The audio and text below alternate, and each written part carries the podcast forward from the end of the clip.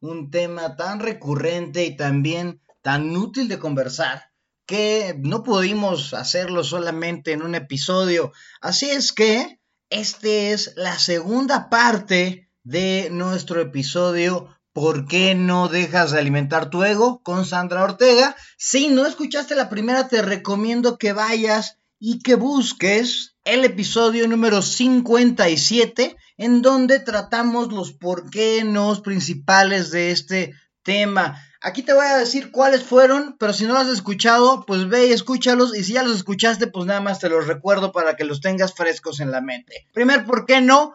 Porque no puedo evitarlo. Es algo adictivo, está programado en mí y necesito alimentar esta parte de mi ego. Dos, porque no soy nadie sin mi ego. Si me quitas todos mis títulos, mis posesiones, mis cosas, pues quedo siendo nada o nadie.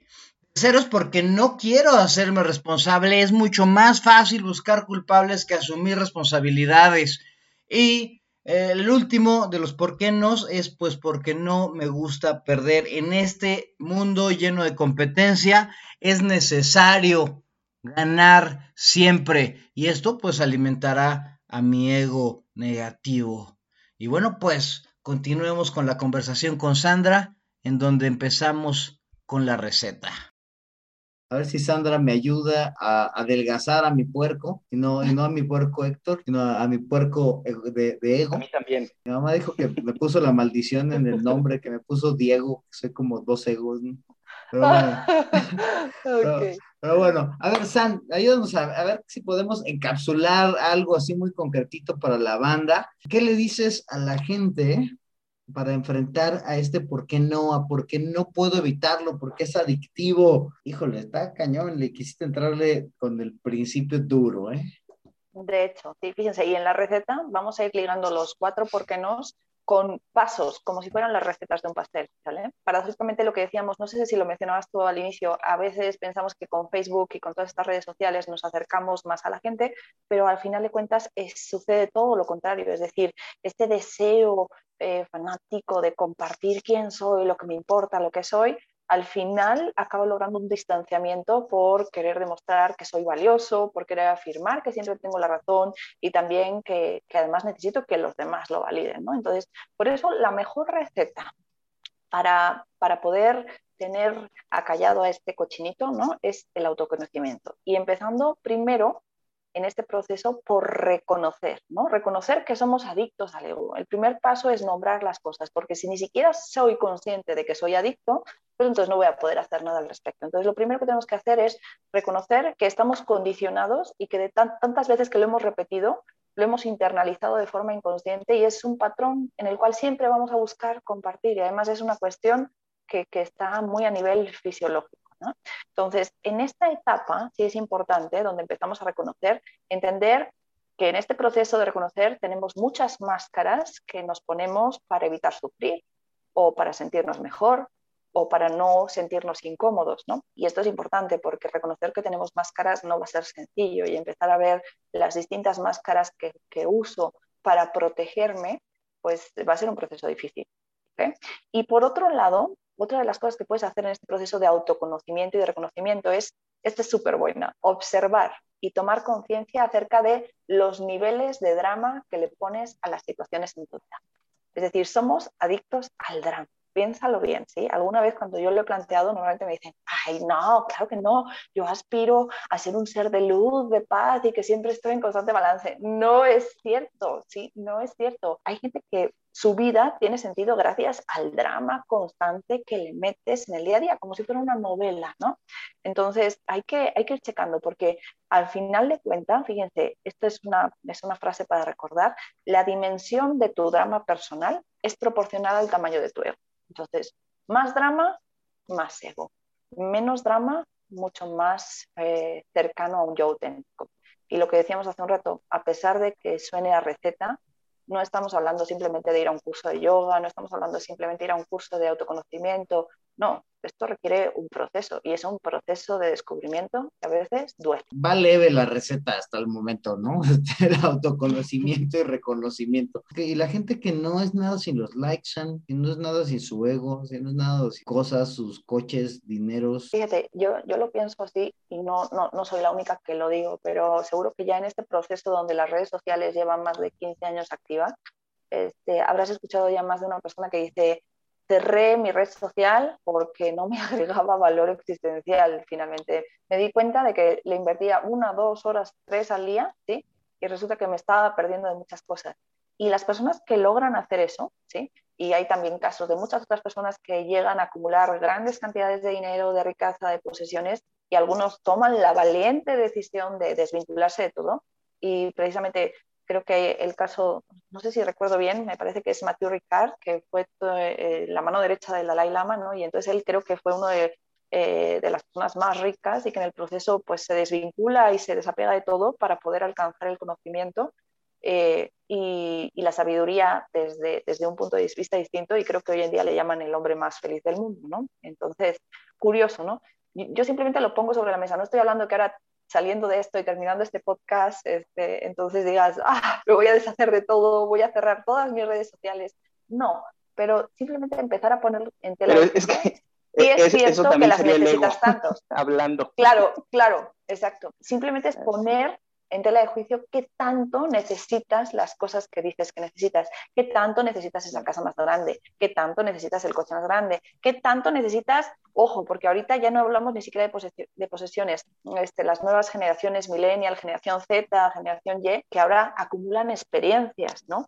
Entonces, necesito irme a la India, necesito irme a Dubái, necesito vivir esta experiencia en Japón, porque si no la vivo, no voy a ser todo lo que tengo que ser. Necesito conocer al Dalai Lama. Exactamente. Exactamente. Entonces, ojo, porque el ego cada vez es más diverso y habla desde distintas facetas. Bueno, por lo pronto yo saliendo de este podcast voy a eliminar Facebook y todas mis redes sociales. Ni lo usas, güey, o sea, eso... o, esa es la otra, ¿no? Como dices, Diego, eh, a veces parece que hacemos renuncias que en el fondo no son renuncias, ¿sí? O sea, si no eres una persona que te subas a las redes sociales, entonces no digas, mi compromiso del día de hoy va a ser cerrar mi red social porque no agrega nada, ¿no? Y el punto es detectar aquello precisamente que sientes que es necesario, ¿sí? que es indispensable, indispensable perdón, porque necesario indispensable respirar, comer, dormir y poco más. ¿Y qué onda con la gente que no se quiere hacer responsable, que busca solo culpables? Esta nueva modalidad del ego que me hiciste ver, en la que narcisismo victimizador terrible este. ¿Tiene receta esto? Imagínate, si dijimos que el primer paso era reconocer, ¿no? El segundo paso es avanzar. Y entonces, una vez que ya hemos despertado a la conciencia, el avance va a ser terrible porque va a estar como es un camino de estos lleno de piedras donde va a estar siempre minado de interrupciones del ego. Entonces, el resultado en el tiempo va a, va a, depender directamente de varios aspectos. Uno, de tu determinación. Segundo, de tu, tu conciencia y tu observación en el presente y la realidad es que es una vigilancia eterna y una coherencia y una necesidad de buscar una coherencia vital. Hablábamos, no sé si antes, de la congruencia, ¿no? de buscar esa congruencia. Entonces, para avanzar, ¿qué es necesario para que podamos lograr avanzar? Pues para mí es abandonar, a veces al ego también lo confundimos o lo podemos identificar eh, con esa postura del niño berrinchudo, ¿no? que hace berrinches porque como necesita cualquier cosa, hasta que lo consigue lo va a, hacer, lo va a seguir haciendo. O de ese adolescente egocéntrico eterno. Para eso es necesario empezar a dejar de buscar culpables, a entender que el mundo no gira en torno a nosotros, es decir, repite conmigo, el mundo no gira en torno a ti, ¿no? Eh, reconocer que no lo sabemos todo, es decir, que el porcentaje de información que tú sabes en relación a toda la información que en el mundo es es muy pequeño, ¿sí? Dejar de tomarnos también todo tan a pecho y todas las cosas personales como si fuéramos el centro del pensamiento del otro y empezar a, ahora sí, hacernos responsable de lo que pienso, de mis emociones y de mis comportamientos. Y ahí hay una frase aquí que escucho muchas veces en el lenguaje eh, castellano que dicen, es que me hizo sentir, ¿no? Ayer, antes de ayer, mi hija pequeña de tres años viene porque estaba indignada porque le había dicho, no, esto no lo puedes hacer, y entonces me, y se enoja, ¿no? Y entonces me dice, mamá, es que tú me hiciste enojar. Digo, perdón, Digo, yo no te hice nada. Digo, tú decidiste engancharte con lo que yo te dije, ¿sí? Pero al final es tu decisión enojarte o no enojarte, ¿no?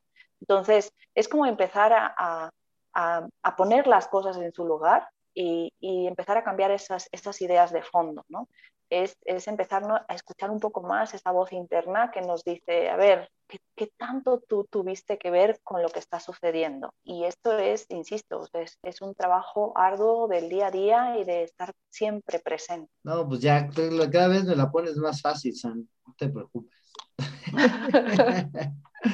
Oye, y a estos que no les gusta perder, y bueno, en este en especial yo lo veo más, más complejo, porque creo que involucra muchos años de formación en este sistema, así como tú dijiste que los niños los educan para ganar, todos los juegos infantiles son competitivos, vaya, pues en general todos estos, ¿no? Entonces, ¿qué le dices a la gente que no le gusta perder? Recopilando, ya reconocimos que tenemos cuestiones con el ego, y ya despertamos a una nueva conciencia, y ahora sí ya estamos en el proceso de avanzar y desarrollar nuevas actitudes y nuevas formas de comportarnos y de entender el mundo. Entonces, ahora sí, lo que toca es crecer para ganar, ¿no? Eh, pero no es ganar a toda costa, es, es ganar genuinamente y, y, para eso es necesario eh, cultivar nuestra autoestima y por autoestima no es eh, cualquier cosa, es una palabra muy grande y la podemos vincular directamente también con esta otra parte del ego, esa otra cara de la moneda, el yo auténtico. Eh, eh, se trata de, de, no sé, el otro día también platicaba con otra paciente y, y se queja de que hay muchas cosas que no suceden como a ella le gustaría, ¿no? Pero el discurso interno que obtiene de ella misma es tan terrible, tan duro, tan eh, exigente, tan devastador, eh, tan culpabilizador que, pues claro, o sea, empezando desde ahí, ¿no? Entonces la autoestima también se cultiva des, desde hablarnos con respeto, con amor, con cariño. Se trata de cultivar la humildad, de reconocernos también vulnerables, porque somos vulnerables desde que nacemos hasta que morimos, y tener una genuina compasión con nosotros mismos. Y por otro lado, también, de igual manera, fomentar esta parte de, para lograr las cosas, pues, hace falta trabajo duro, ¿no? Entonces, la perseverancia, la tolerancia a la frustración, porque las nuevas generaciones traen esta parte de, de, entender que la recompensa viene inmediatamente, ¿sí? ya no hay tolerancia a que voy a aguantarme una semana que llegue el siguiente capítulo de la serie. No, si quieres comerte la serie en 24 horas, lo puedes hacer, ¿no? Toda la temporada, siete temporadas. Entonces ya no hay este, postergación de la recompensa. Entonces, la realidad es que tenemos que, que, que entender que para lograr cosas eh, buenas se requiere perseverancia, se requiere tolerancia a la frustración y se requiere postergar la recompensa. Yo, yo, lo veo así, por cada, por cada genio que triunfa, hay 99 personas comunes y corrientes que trabajaron muy duro para lograr llegar a donde ese genio llegó sin esfuerzo. Lo dice un libro, eh, Ryan, Holiday escribe un libro que se llama El ego es el enemigo, que por cierto lo recomiendo, está muy padre. Y él decía, empieza en uno de sus capítulos, ¿no crees que es un poco ingenuo de tu parte pensar que, pues, que tú eres ese 1%, ¿no? Entonces, porque chavitos de 20, 22, 23 años que además ahora, curiosamente, el tema de las redes sociales, YouTube, está creando influencers que ganan 2.000, 3.000, 6.000 dólares eh, al mes por decir pura tontería, ¿no? Y, la gente lo sigue. Entonces, estamos creando esa imagen de decir, ah, pues yo también puedo hacer que mi negocio triunfe, eh, puedo crear una gran empresa de la nada. Entonces, empezamos a, a pensar que las cosas se obtienen fácilmente y yo creo que pues eso le puede pasar a un pequeño porcentaje, pero pensar que ese porcentaje vas a ser tú, eso significa que tienes un ego muy grande, ¿no?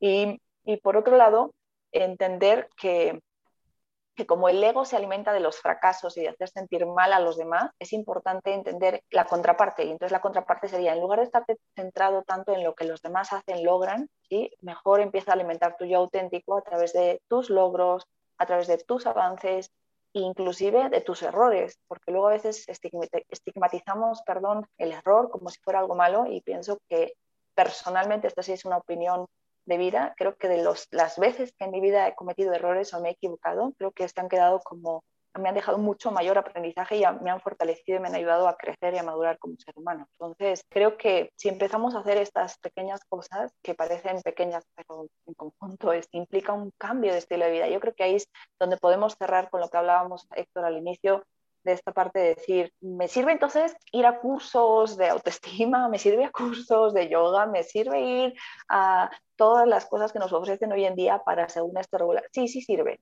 pero si voy y acabando el curso de mindfulness no vuelvo a meditar, ya, no sirvió de nada, ¿sí?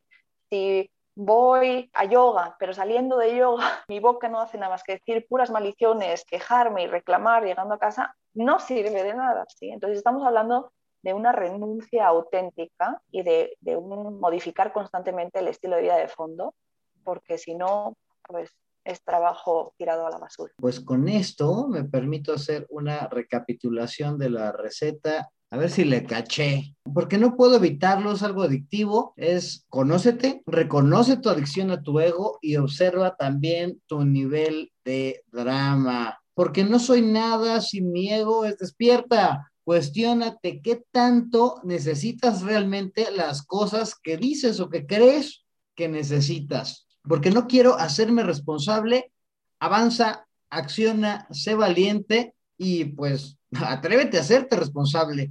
Y finalmente, pues si no te gusta perder, llega el, paso último que nos dijo Sandra, es crece, cultiva la humildad y acepta que esto requerirá un cambio en tu estilo de vida, no simplemente el hacer acciones aisladas que creo que pueden terminar siendo algo contraproducente. Y vaya, así queda la, la extrasíntesis de lo que nos estaba compartiendo Sandra acerca de cómo es que podemos dejar de cultivar nuestro ego. ¿Cómo ves, Trejo? Sandra ha hecho una, una maravillosa conclusión de, de, esta receta. Creo que pues todos los, los por qué no se combaten precisamente siendo o cultivando una conciencia mayor, una humildad mayor, una compasión mayor hacia, hacia, los demás, que son producto del autoconocimiento, pero también del deseo de ser mejor persona, seres, seres más humildes, más centrados, más capaces de entender el propio mecanismo adictivo que tenemos personalmente y eh, la interacción con las otras personas, ¿no? con los otros con mi comunidad, con mi familia, con mis amigos, con mi pareja, con mis hijos, etc. El ego es algo, yo no diría que se tiene que combatir, sino que se tiene que comprender, abrazar alimentar, no con comida chatarra, como dice este, Sandra, sino con, con una verdadera nutrición para que ese ego nos sirva precisamente para poder tener una autoestima en su lugar. Ahora esto se dice fácil, ¿no? Y en la receta lo estamos resumiendo de una manera pues extremadamente sencilla, pero es, es un camino que tarda, es eh, largo y que requiere de acompañamiento, siento yo. Y bueno, pues ya no nos queda más que agradecerle a, a toda la gente que nos escuchó día de hoy, esta plática que estuvo así sabrosita, profunda, creo que está medio ruda. Ahí yo me sentí medio bofeteado dos, tres veces. Espero que el Trejo también. No, nunca jamás. Ya ves, ahí estoy otra vez. No, nada más. no aprendo nada. A veces, a veces nos sentimos noqueados, noqueados, porque al final de cuentas, cuando mencionaba, ah, sí, y yo eh, recuerdo de un caso, y pum, ahí era el Diego, el Diego retratado. Y yo un caso en el que sucedió esto. Ya ves, nos viendo aquí, nos viene Pero muy bien, no te preocupes. En otra ocasión te invitaremos también, sí, también la invitaremos a darle sus, sus eh, cachetadas guajoloteras eh, psicológicas y verbales. Muchas gracias a todos los que nos escuchan. Síganos, por favor, en Facebook, en ¿Por qué no? el podcast con Diego Sánchez y Héctor Trejo, y ahí déjenos sus comentarios. San, muchas gracias otra vez si la gente te quiere contactar, ¿dónde te contactan? Si quieren ahí luchar contra sus egos monstruosos y cochinos. Pues con muchísimo gusto quedo al pendiente, les paso mi celular, ahí me pueden localizar directamente en el 44 41 10 46 29. Ahí es la forma más sencilla. Muchas gracias por su invitación, de nuevo, un placer. Pues si quieren que Sandra les dé sus cachetadas guajoloteras, pues no sé si a sana distancia o virtuales. De las dos, de las dos, porque hoy se puede de las dos, ya. 100% recomendables. Sandra, muchísimas gracias por estar en esta ocasión en el podcast, ¿por qué no? De nuevo, y esperemos que pues nos vuelvas a aceptar una tercera invitación. Cuenta con ello. Por lo pronto, a los que nos escuchan, muchísimas gracias y adiós.